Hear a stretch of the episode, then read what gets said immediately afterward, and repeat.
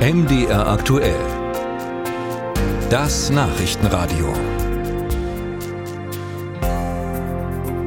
Heftige Niesanfälle, tränende Augen und alles nur, weil wieder Pollen durch die Luft fliegen. Aktuell haben es Allergiker ja besonders schwer.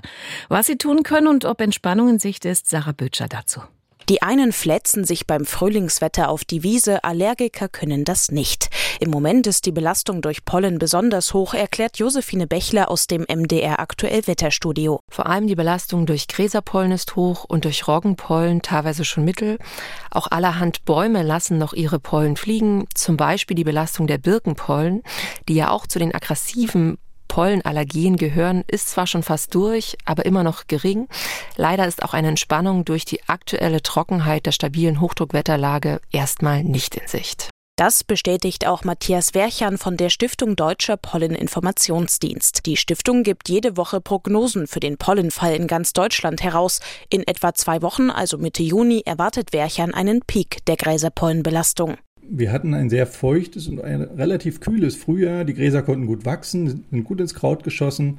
Und jetzt äh, fast perfekt zur, wenn die Blüte beginnt, kommt der Sommer, die trockene Luft, die Sonne ist ideal für Pollenflug. Durch den Klimawandel könne sich das in Zukunft noch verschärfen, weil es längere Trocken-, aber auch Regenperioden gebe. Schon jetzt sind Allergien in Deutschland eine Volkskrankheit. Die meisten leiden an Heuschnupfen. Laut einer Studie des Robert Koch Instituts fast 15 Prozent der Erwachsenen. Vor allem ein Symptom ist typisch, sagt Matthias Werchern. Dieses Jucken, also Jucken hat oft was mit Allergie zu tun. Verstopfte Nase, gerötete Augen, juckende Augen. Also das sind so Symptome, wenn man die dann eben an sich beobachtet und man geht dann vielleicht in die Wohnung und äh, spült die Haare von Pollen aus und dann lassen die Symptome nach dann kann man zumindest davon ausgehen, dass man äh, auf die Pollen reagiert. Berchern empfiehlt deshalb spezielle Luftfilter fürs Auto oder Fenster zu Hause.